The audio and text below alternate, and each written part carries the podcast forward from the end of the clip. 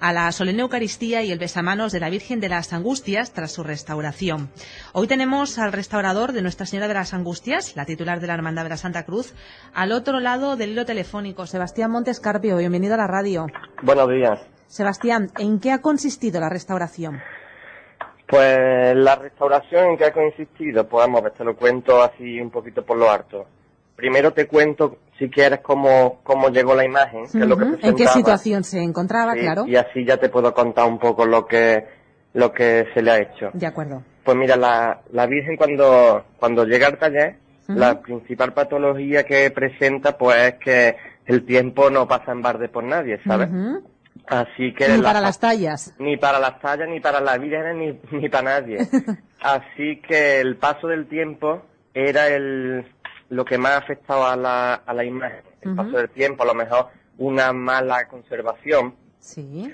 Sí, porque las imágenes, pues, también deben de tener, como cualquier obra de arte, una buena conservación, no simplemente tenerla al culto y procesionarla, sino que... ¿Y, eso, y cuando hablamos de una buena conservación, ¿a qué nos estamos refiriendo concretamente? Porque muchas veces a lo mejor hay iglesias antiguas que tienen muchísima humedad y a lo mejor la Virgen está delante de un muro que por detrás está pasando agua y la madera va chupando ese agua y por eso se pueden ocasionar grietas. Esta Virgen lo más, lo peor que tenía es que ha tenido desafortunada intervención a lo largo de su historia. Muchas veces sin pensar que está haciendo algo mal, pues intentan arreglarlo a su manera, como bien saben, y lo que están es eh, afectando a la, imagen. Perjudicando. Porque la Virgen pues presentaba muchísimos tornillos, muchísimos clavos. Ahora la Virgen se le eh, mueve o se le cae un brazo, pues llega el que cree que sabe hacerlo y le pone un tornillo pues de 5 centímetros de largo. Ya. El metal con la madera no son compatibles. Un tornillo que lleve ahí atornillado en la Virgen, pues unos 10 o 12 años, que coja un poquito de humedad, ese tornillo oxidar, la madera empieza a, se empieza a podrir, y eso ocasiona pues grietas enormes como las que la Virgen presentaba. La Virgen presentaba grietas por todo el cuerpo y esas grietas pues eran muchas ocasionadas por objetos metálicos que se han ido poniendo a lo largo de, del tiempo. Yo creo que nos lo estás describiendo a la perfección, que nos estamos haciendo todos una idea clarísima de lo que estaba ocurriendo con, con, esta, con esta imagen, con la Virgen de las Angustias. Una imagen, pues para que perdure bien durante años y durante siglos, lo importante es una buena conservación. Es verdad que muchas cosas, muchos errores se han cometido pues, por la ignorancia muchas veces, por creer que estás haciendo algo bien y luego pues no pues no se está haciendo bien. Antiguamente las imágenes pues las limpiaban con clara de huevo. Sí. Pensaban pues que eso era una que era bueno, que, venía muy bien. Y con el tiempo pues se ha demostrado que la clara de huevo cristaliza el óleo y con el tiempo pues lo cuartea y la policromía incluso puede llegar a caerse. Esta virgen tiene pinta de que haya también sido limpia con, ya, con, clara de huevo. Incluso de tantas veces como se ha ido limpiando, Virgen tiene muchísimos años, pues de una sobre otra, el mismo roce de, la, de haberla limpiado ha ido desgastando las partes más sobresalientes, como por ejemplo el pelo de la, de la ceja, todas las partes más sobresalientes de la imagen pues estaban descoloridas. Ya habéis perdido pues, partículas de, de, la policromía por el desgaste de, de, la, de la limpieza. Las lágrimas también las había perdido. Eso, eso digamos eh, que eran incluso elementos originales de la imagen, ¿verdad?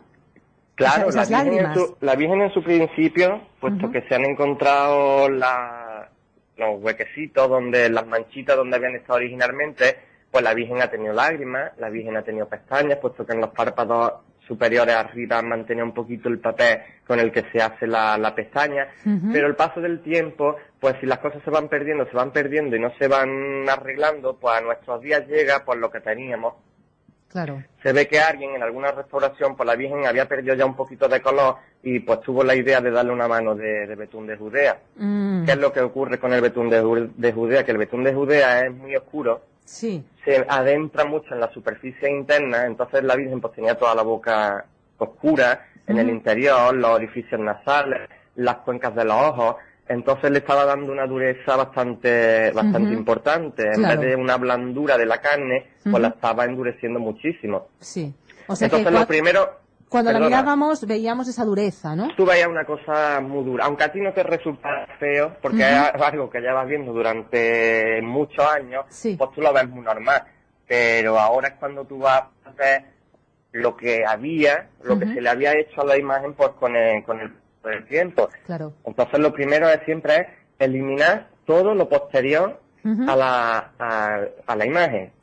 Tú estudias un poco la imagen, estudias su época, te intentas acercar a su autor, ahora ves su forma y su manera de trabajar, para que yo luego la imagen que restauro no la lleve a mi terreno, no la haga imagen mía, sino que siga teniendo ese estilo y esa, ese sello original de, de su autor. Entonces se estudió mm, dónde iban las lágrimas que originalmente pudiera tener, se estudiaron los colores, la forma de pintar las cejas ya que no tenía, y se hace un estudio importante de la imaginería de esa, de esa época y se intenta llevar a ese terreno para que la Virgen siga viendo y vea que es una talla antigua y no una talla moderna. Es decir, que una vez tenemos ya pues el diagnóstico hecho, lo que se hace es que se elimina todo lo posterior a la imagen, como nos has dicho, se hace un estudio y se lleva pues a ese siglo. La, la hermandad afirma que la talla que ha restaurado Sebastián Monte es del siglo XVII. Sin embargo, por lo que ha visto y comparado, usted la sitúa más tarde.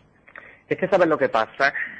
Eh, la hermandad asegura que puede ser del siglo de finales del XVII, pero mm, ¿cómo lo prueban? Si la Virgen no tiene ninguna fecha, si no hay un documento de ningún escultor que firme no lo mm, acreditan. ese año. Entonces, pues posiblemente cualquier persona que entendiera algo en su momento al ver esa dolorosa anónima, pues posiblemente dijera, pues esta Virgen parece de finales del 17 y se ha ido quedando eso ahí, ¿sabes? ¿Cuándo se confirma o se desmiente? Pues cuando llega un experto, la analiza y cualquier artista, eh, si es artista, tiene su sello y su impronta. Tú ves, por ejemplo, un cuadro de Pedro Bueno y no hace falta que esté firmado, ¿verdad? Tú sabes sus colores, sus tonos. Ahora puede haber mucha gente que lo imite, entonces ya te puede un poco confundir, ¿no? Pero te acerca a, a, un círculo. Entonces, cuando la Virgen viene y se analiza, pues aquí en el taller, pues vienen muchos artistas, vienen mucha gente entendida, y en el momento que veían la Virgen, pues decían, tiene aires de Astorga, tiene aires de Astorga, y ya pues te acepta y analiza y estudia un poco la, la vida y obra de ese autor, y es verdad que se acerca muchísimo, muchísimo. Juan de Astorga podemos decir que era malagueño, que nació en 1777, que con 20 años se traslada a Sevilla. Y Astorga pues supone uno de los mejores ejemplos del estilo romántico en la imaginería religiosa. Y la Virgen nuestra, la Virgen de la Angustia, pues es de estilo mm, romántico. Entonces, si tú obras semejantes, por ejemplo, que yo tengo aquí cogidas de ese mismo autor que tengan semejanza con la Virgen de la Angustia, pues tenemos la imagen de María Magdalena que forma parte del misterio del duelo de la cofradía sevillana del Santo Entierro. Esa María Magdalena guarda una similitud bastante importante con la con la imagen nuestra. y luego en la iglesia de capuchinos de, de Jerez hay una dolorosa que se llama la Reina de los Ángeles, que fue tallada en el 1828, y esa Virgen todavía se puede apreciar mal parecido porque mira también hacia arriba. Luego tenemos a Maestra de Claufá, de la Hermandad de la Lanzada de Sevilla, que en esa imagen lo que sobre todo me llama mucho la atención es que las manos son casi iguales. A lo mejor la cara no tanto, pero las manos son muy, muy parecidas. Luego este Juan de Astorga tuvo un hijo que también se dedicó a la imaginería, que era Gabriel de Astorga, que al trabajar del padre, pues siguió su similitud. Claro. Su forma de trabajar. Entonces, este eh, Gabriel de Astorga tiene en, Tenerife, en la cofradía de la flagelación, una dolorosa que se llama la Virgen de la Angustia, que está hecha en el 1866, y esa es la Virgen más parecida que yo he encontrado con la Virgen de la Angustia nuestra. Por tanto, estaríamos hablando del siglo XIX. Estamos hablando del siglo XIX. ¿Qué pasa? Que perdemos dos siglos de antigüedad, pero ganamos un, autor, un autor bastante importante cuando tú atribuyes, es una suposición mía, ¿entiendes? La Virgen de la Macarena de Sevilla, hay quien dice que es anónima, porque no está firmada, ni ha aparecido nunca su autor, pero hay historiadores del arte, incluso artistas, porque pues la, la enfocan de la escuela de, de imaginería que realizara en Sevilla Luisa Rordana, pero incluso ha habido otras que han dicho que es de Juan de Mesa, todos argumentan algo y aportan algo. Claro. Tú no puedes decir de fulano de si no, si no pruebas. Argumentos eh, sólidos, ¿verdad? Información. Entonces aquí hay argumentos de sobra, pero ¿qué pasa? Cuando un artista eh, se ponía de moda, pues todos los artistas que trabajaban en esa época, a lo mejor imagínate que había 20 o 30, si él era el que más vendía, porque en ese momento sus imágenes eran las que gustaban, pues todos seguían en esa línea. Ocurre hoy en día, ¿verdad? ¿Sabe? Entonces eso ocurre hoy. Si uno destaca en algo, como es el que más vende, pues ahora todos, pues, empiezan a trabajar de esa forma y de esa manera.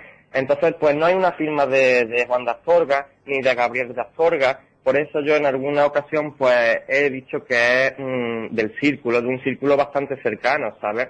Claro. Pero es mi, eh, es, lo, es mi opinión. Sabes que la imaginería en los modelos se han ido copiando de siglos, de uno artista a otro. Posiblemente, pues también tiene ahí desde del finales del 17, si las comparas con algunas imágenes de la época, o también tiene similitud con imágenes de principio del 18, pero como los modelos se han ido repitiendo durante siglos, pues ahora vete tú a saber. ¿Cuánto tiempo le ha llevado a Sebastián Montescarpio este trabajo artesanal que vamos a poder ver el día 15? Eh, pues mira, en el taller nunca tú te pones con una imagen solamente, porque tú vas dando capas, vas dando yeso, vas dando policromías que van, tienen sus tiempos de secado, entonces no puedes estar parado, entonces siempre vas trabajando con varias cosas a la vez. Pero en esta restauración mm, dije, me lío con ella y hasta que no la termine no voy a tocar. De principio a fin. De principio a fin del tirón, puesto que no había, no, había muchos tiempos de parón, ¿sabes? Entonces la Virgen no creo que haya estado un mes en el taller, rondando el mes. El mes aproximadamente. ¿Ha intervenido alguna persona más o la ha hecho Sebastián? No, simplemente yo. en solitario. El sábado vamos a poder verla, los villarrenses. ¿Quién se va a encargar de vestirla?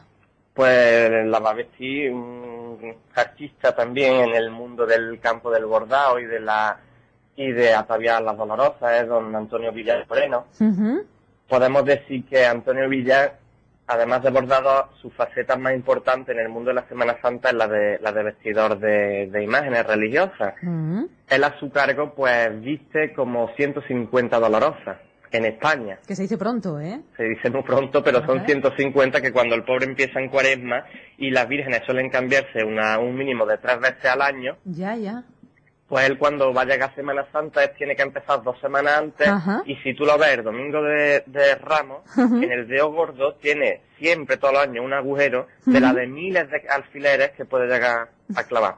Claro, claro. Entonces él es un artista de... Porque vestir una imagen es muy importante, ¿sabes?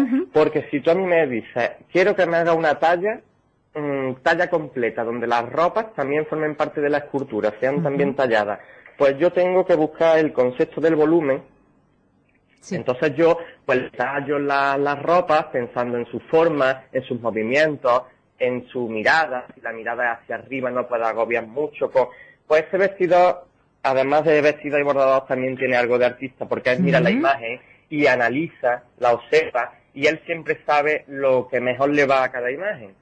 No las vista todas iguales. Cada imagen que él viste tiene un mundo, porque él sobre todo lo que hace es analizarla, observarla y ya empieza a trabajar. Cuando vio a la Virgen esta dice, tiene el cuello un poquito gordo y eso le, le, afea estéticamente a la, a la vista. ¿Trabajáis también en conjunto, por tanto, de alguna forma? Trabajamos en conjunto porque una imagen mía no está acabada hasta que no está vestida.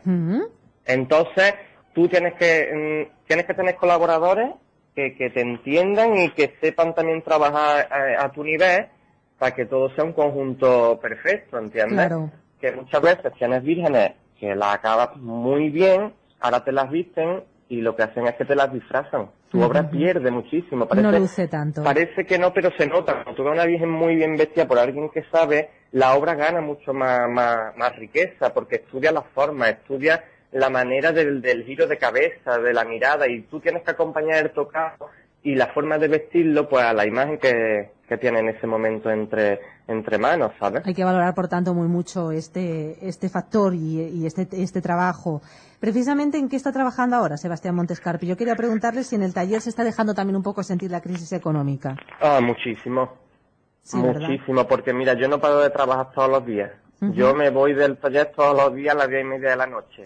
Podría estar mal, lo que pasa es que ya el cuerpo ya te dice, vete ya de aquí pero mucho trabajo, pero dinero no llegan. Aquí no nos llama nadie a la puerta a traer dinero. A encargar sí. Encargo sí, pero difícil luego después es cobrar. pero tú piensas que una misma o cualquier imagen, pues como si es un precio alto, pues tú lo partes el precio en tres, una entrega a la firma de contrato, la segunda la segunda entrega a la mitad del trabajo y la última entrega pues a la retirada de la imagen del taller. Entonces ellos juntan la primera entrega como la tienen, pues vienen y te la dan. Pero cuando ahora la figura la encuentras que está a la mitad del trabajo y tú tienes que estar contando ese trabajo, pues ese dinero no llega. ¿Sabes?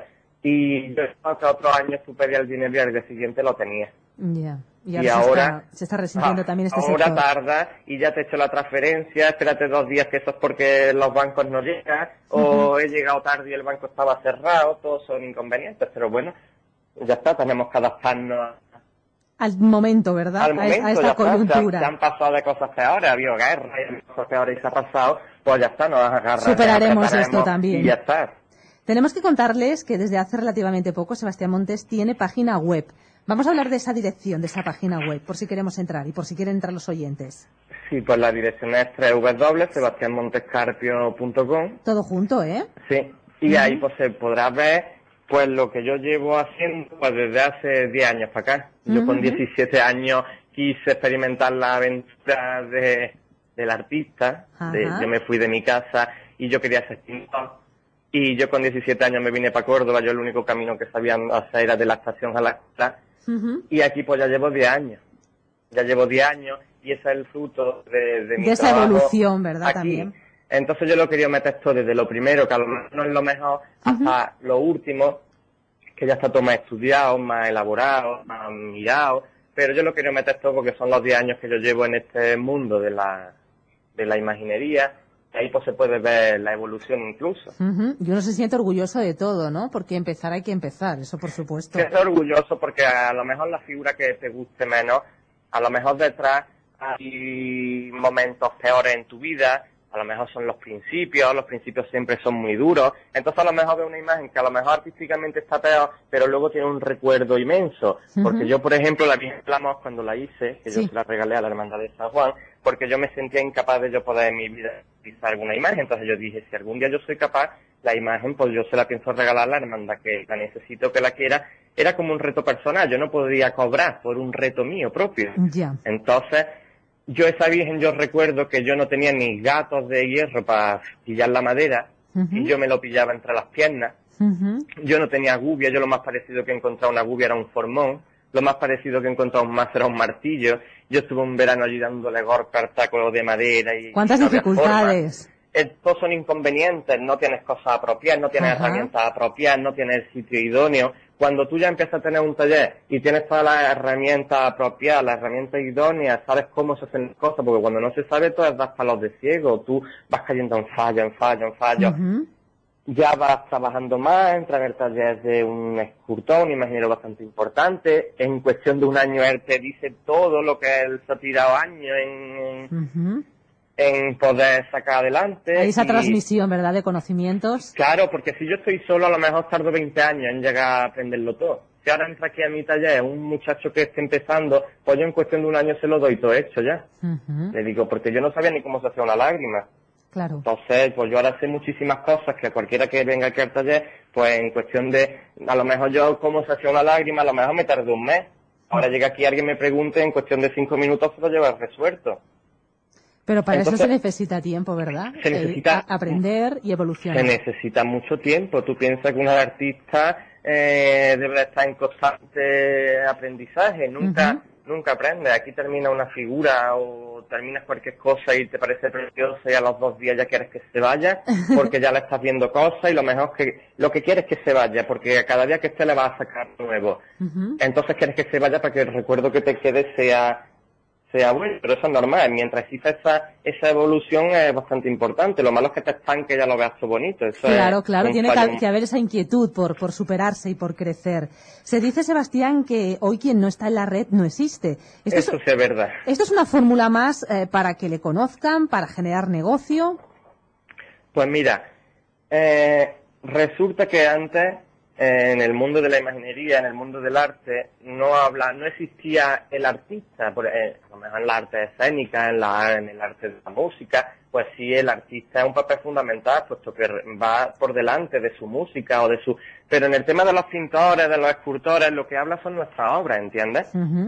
Muchas veces que a lo mejor conoces artistas importantes, pero no sabes quién hay detrás de esos cuadros. Claro. De esculturas maravillosas, de, una figura en Semana Santa de Antonio Bernal. Pero ¿quién es Antonio Bernal? ¿Le puedes poner cara? No. Entonces, lo que habla de nosotros es nuestra obra. Pero nuestra obra a lo mejor habla muy despacio. Yo llego y hago un misterio en Baena, por ejemplo, y ahora pues si gracias a que ha llegado ese misterio a Baena, pues lo veo otra hermandad que le gustan esas imágenes. Hay que preguntar quién lo ha hecho. Y preguntas quién lo ha hecho, de dónde es, y ya pues te, te, van llegando pues así, de uno a otro, del boca a boca, pero ahora te das cuenta pues que, que son muy lentos. Sí, sí. Que son muy lentos, que a lo mejor hay otras personas, otros imagineros, otros artistas que tienen páginas web y los trabajos les llegan pues con muchísima rapidez. ¿Se reciben más pues, encargos, más, más peticiones? Es mucho más rápido porque la gente, a mí me llegó una, me llegó una, que restauró una dolorosa del siglo XVII para Barcelona y el trabajo llegó por internet, pero no a través de la página web, sino que había estado mirando cosas en internet, lo había aparecido, se puso en contacto llamando al ayuntamiento de Villa del Río, ya el ayuntamiento le pudo facilitar mi, mi número de teléfono. Entonces, pues ya dices, pues para que no marea a la gente, pues teniendo ahí un sitio seguro, pues pueden contactar conmigo directamente, pueden ver lo que se ha hecho, porque a lo mejor si se meten en internet pueden encontrar algo que haya querido subir a alguien, alguna hermandad. Pero aquí pues lo pueden ver, lo pueden ver todo. Por tanto, ya saben ustedes, www.sebastiamontescarpio.com, esa página web que les va a permitir recrearse en toda su obra, en su trabajo como imaginero. Invitamos a los villarrenses, por tanto, a que entren y disfruten con los sentidos. ¿Verdad, Sebastián? Pues claro que sí. Además, como algo curioso, esa Virgen, mm. quiero contar que los brazos que tenía antes posteriormente eran fijos de una pieza, de una sola pieza. Entonces, la posición de las manos siempre era hacia abajo con la palma hacia arriba. Entonces, como los brazos estaban en tan mal estado, se le han puesto unos nuevos articulados. ¿Sí? Y ahora por fin la Virgen por primera vez va a poder estar expuesta en, en besamanos. Ah, Entonces va a ser algo curioso, la Virgen va, a poder estar expuesta en besamanos, la van a ver muy bien vestida, porque tengo entendido que se va a vestir con un tocado de, tabla, que es una forma, es muy difícil de poner, pero a la vez muy elegante. Se va a poder ver con sus bordados antiguos, que eso es algo que, que me gustaría hacer un poquito de hincapié la Virgen tiene una indumentaria bastante, bastante importante. También se piensa que es del siglo XVIII, pero los bordadores que la han visto la acercan al XVIII. Y es una joya de la artesanía del bordado. Es una joya que se está perdiendo día a día. Y esto hay que puntualizarlo. Poco a poco se está estropeando. Aquí estuvo en el taller para hacerle la foto y aquí el taller dejó pues más de veintitantas lentejuelas y de, y de, trocitos de oro, de hilo está en un estado lamentable y se está destruyendo día a día. Entonces, tiene restauración. Tiene restauración y, y, ahora, por gracias a Dios, se han movido y han podido recuperar la, imagen de la Virgen. Esas cosas, si las vas dejando, por final, incluso con el tiempo llegan a perder hasta su, su sabor y su esencia. Claro. Entonces, la saya y el manto, que es una joya y patrimonio de Villa del Río, yo creo que se debería de hacer un poquito de hincapié en, en restaurarla. Hacer ese esfuerzo. Sí, es verdad que ahora dices, con la crisis, que está todo el mundo pasando hambre, ¿cómo va a pedir dinero para un manto o para una saya? Pues es verdad, pero también hay muchas familias que comen y van a comer pudiendo restaurar ese manto y esa saya, ¿entiendes? Que al fin y al cabo es trabajo. Entonces, si en alguna ocasión la hermandad pide dinero, pues para la restauración del manto o de la saya, pues no pensas que das dinero por darlos para arreglar un santo, una, una saya o un manto, son dineros para eh, conservar y arreglar el patrimonio artístico de, de Vía del Río. Y para que quede para la posteridad, ¿verdad? Y para que quede para la gente que después, porque si no restauramos lo, lo poco que tenemos bueno, eh, las personas jóvenes cuando lleguen un día a entender que se van a encontrar, todo roto, todo estropeado, puesto que, que casi no se le da valor a lo, a lo más importante. Sebastián, ¿vas a estar el sábado en Villa del Río? ¿Vas a venir? Sí, claro, estaremos allí. Muy bien. Pues aquí te esperamos y por el desarrollo de la entrevista entiendo que estás muy satisfecho con el trabajo realizado. Muy contento, la verdad. Pues te agradezco mucho todas estas palabras, que nos hayas transmitido pues todo este proceso, lo hemos conocido en profundidad y ahora ya lo que queda es que nos pasemos el día 15 de agosto por la parroquia, pues a partir de las nueve y media de la noche. Te agradezco mucho esta entrevista y como te digo siempre, hasta la próxima, que tienes tu casa. Pues muchas gracias, yo lo agradezco también a vosotros por este ratito. Un saludo, cuídate, hasta luego. Adiós, un beso ya.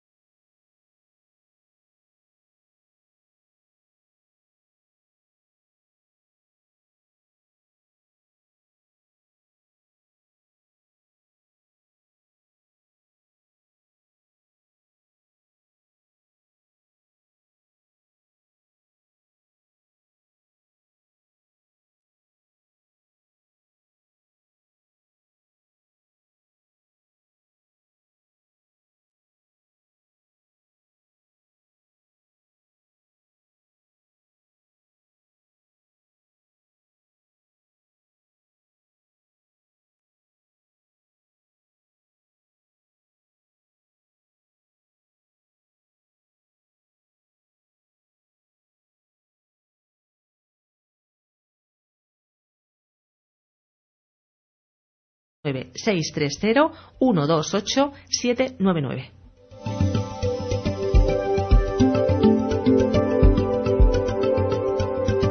Y sobre el deporte, les recordamos eh, que el día 23 de agosto se va a realizar la bajada en Piraguas. El precio es 23 euros. Tienen que inscribirse en la Casa de la Juventud y allí también tienen que dirigirse todos aquellos que quieran participar en el Día de la Bicicleta, que se celebrará el último domingo del mes de agosto, el día 30. Las inscripciones pueden realizarlas o bien en la Casa de la Juventud o el mismo día de la prueba, a partir de las 9 de la mañana. La salida será a las 11. Se van a sortear bicicletas y complementos deportivos. La inscripción cuesta 2 euros y se regalará a todos los inscritos una camiseta y un refresco.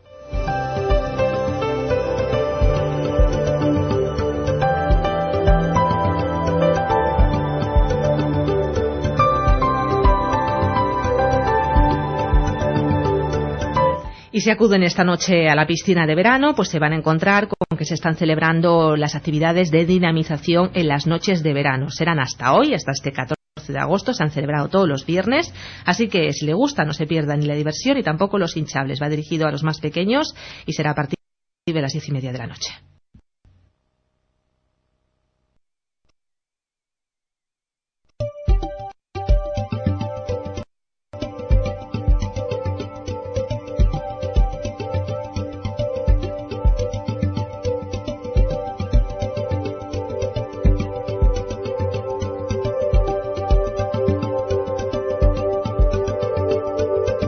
Y dentro de una hora aproximadamente vamos a tener con nosotros a la concejala de Mayor eh, saben ustedes eh, que este año el hacer homenaje a los mayores se celebrará en esa carpa que va a instalar el ayuntamiento frente al pabellón polideportivo Matías Prats, que será el día 3 de septiembre, que este año se limita a los mayores de 65 años y hoy acude para darnos toda la información a la radio. Será a partir de las once y media de la mañana, estará con nosotros Estrella Jurado. Y en este día, en este 14 de agosto, tenemos que felicitar a los Eusebios y también al actor José Coronado, que cumple 52 años.